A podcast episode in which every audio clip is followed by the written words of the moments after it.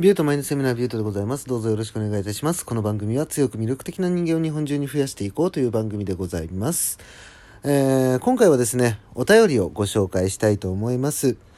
えー、まず1通目。ラジオネーム、オカリナ、かっこりなママさん。お便りいただきました。ありがとうございます。ビュートさん、こんばんは。楽しいこと、趣味があることって大事ですね。自分の好きなことをやっていくと、スーッとストレスが発散されていきますよね。棒の時間、そこでリセット。わかる。私は棒の時間がなす、長すぎて頭の中空っぽでカラカラしてる。かっこ笑いということで、オカリナさんありがとうございます。オカリナさんね、あの、いろんな方のね、ライブ配信にお邪魔した時にですね、最近も仲良くしていただいて、本当にありがとうございます。で、オカリナさん書いてくださってるんですけども、棒の時間っていう風にね、表現してくださったんですけども、これね、あの、2回前の配信ですね。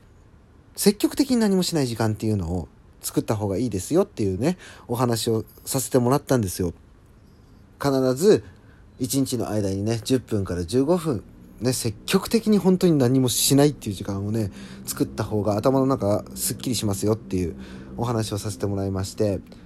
ねあのー、これぜひみんなにね実践していただきたいんですけども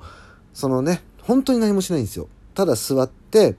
もう携帯見ないね、スマホ、携帯スマホ見ない。そしてね、えー、本読まない。音楽聴かない。頭の中何も考えないっていうことをね、実践していただけると、もう一日ね、まあ、特に出勤前やっていただけると頭の中すっきりしてあの一日のねそのストレスに耐えられるようなものになりますのでこれぜひともね実践してみてください。ねオカリナさんお便りありがとうございました。そして2通目。ラジオネーム七子お姉さん。すごくわかりやすくて世の男性全員に聞いてほしいと思いました。ということでですね美味しい棒も合わせていただきました。ありがとうございます。ね、これがですね、えー、まあ、前回のね、愛してるって言ってみませんかっていうタイトルだったかな。あの、僕ね、自分の話したトークのタイトルとかって結構忘れるんですよ。ね、確かそんなタイトルだったような気がするみたいな感じで今話してるんですけど、ね、愛してるよとか大好きだよとか、あと、まあ、大切だよって、こういう言葉っていうのはちゃんと相手に伝えないと、声に出して相手に伝えないと伝わらないよっていうお話をね、前回させてもらったんですよ。まあ、これがですね、えー、まあ、モテ学と通常でね、話してる配信の間ぐらいのお話なんですけど、今回は、まあ、そこからね、せっかくあの、七子お姉さんが、ね、これだけ評価してくださったので、えー、せっかくなんで、僕がね、あの皆さんが思ってる疑問なところを答えようかなと思ってるんですよ。まあそこの疑問って何なのかっていうところなんですけども、なんでモテ学をやるのかっていうところなんですよ。あの僕のライブ配信とか来てくださってる皆さんね、多分思うと思うんですけど、あの別に彼女が欲しいとかね、言ってる割にお前作る気ないだろうっていう空気を感じ取られてる方って絶対いると思うんですよ。でなんでモテ学やってるのに彼女作んないのっていうふうに思われる方がいらっしゃると思うんですけどもそもそもね僕はですねその自分のためにモテ学を使おうって思ったことがないんですよ。というよりも僕はね、あのー、恋愛っていうものに対して実はあんまり興味がなくてまあ多分意外だなとか嘘だって思われる方の方が大半だと思うんですけどね、まあ実際問題可愛い女の子は大好きなんですよ僕は。ね、そういう人と一緒にご飯行ったりして楽しい時間を作るっていうのはすごい好きなんですよ。だけどもその特定の誰かっていう人を僕は大切にできないんですよ。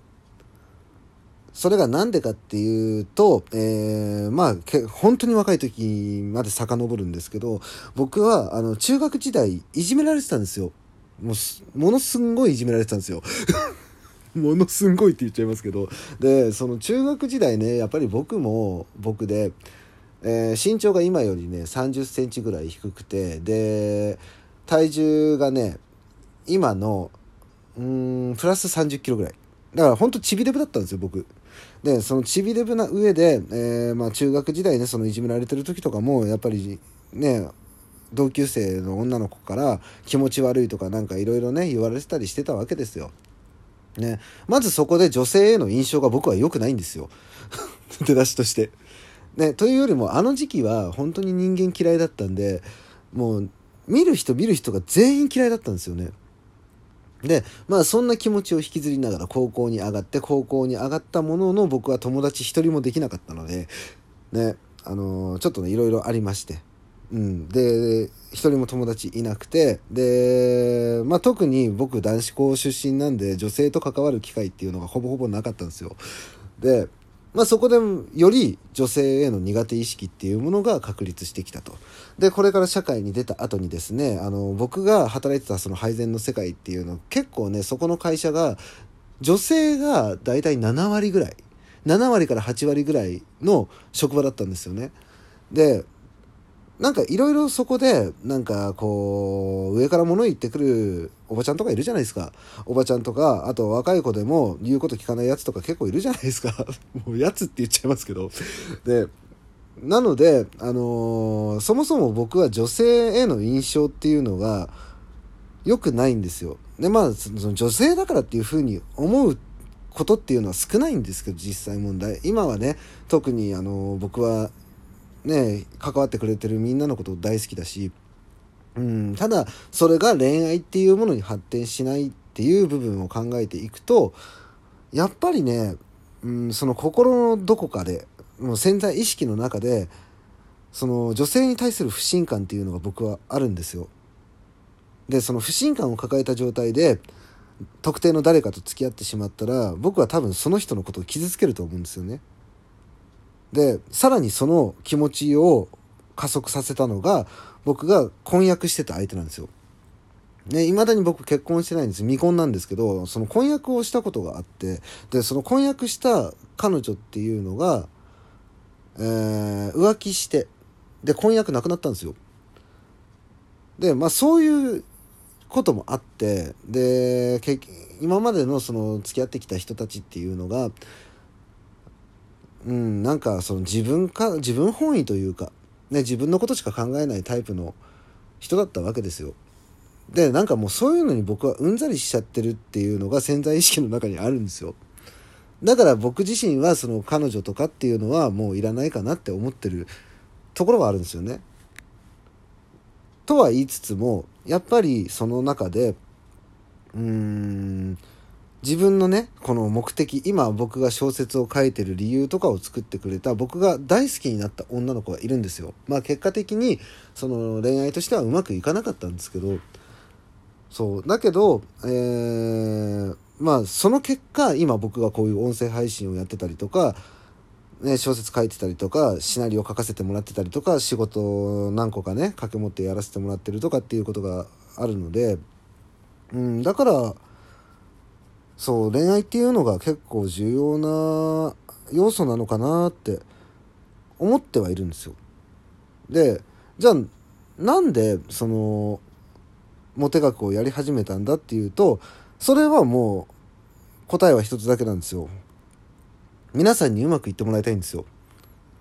で僕自身がその恋愛っていうもので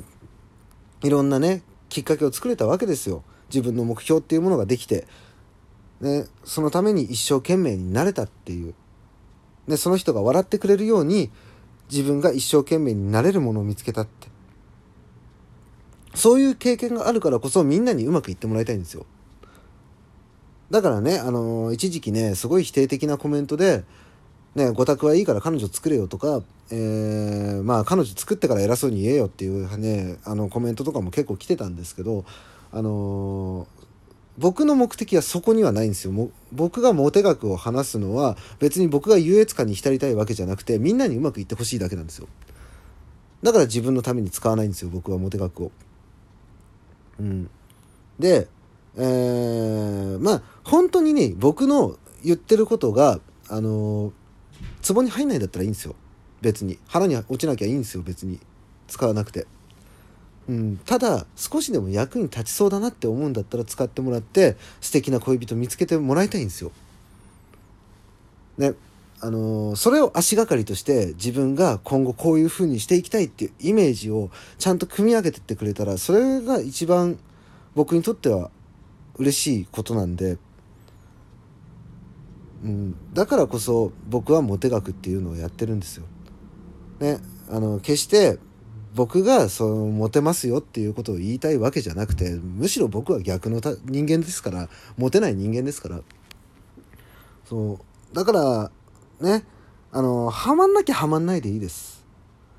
そう。だけどもあの少なからず自分にとってのプラスにはなると思ってますんで。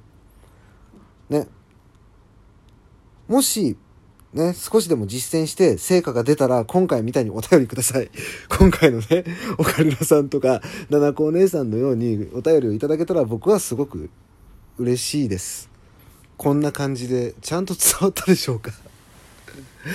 ね、あのー、僕自身ね、今は本当にね、関わってくださってる皆さんのこと大好きですし、うん、本当に人間不信っていうもの自体は解消されたとは思うんですけどね。うん、ただ恋愛ってっていうものに対して本当になんか興味がないというかうんまあ一緒にいて楽しめる相手が欲しいっていう感じなんですよね。うんだからまあ別に彼女いなくても生きてはいけるしって思ってる節があって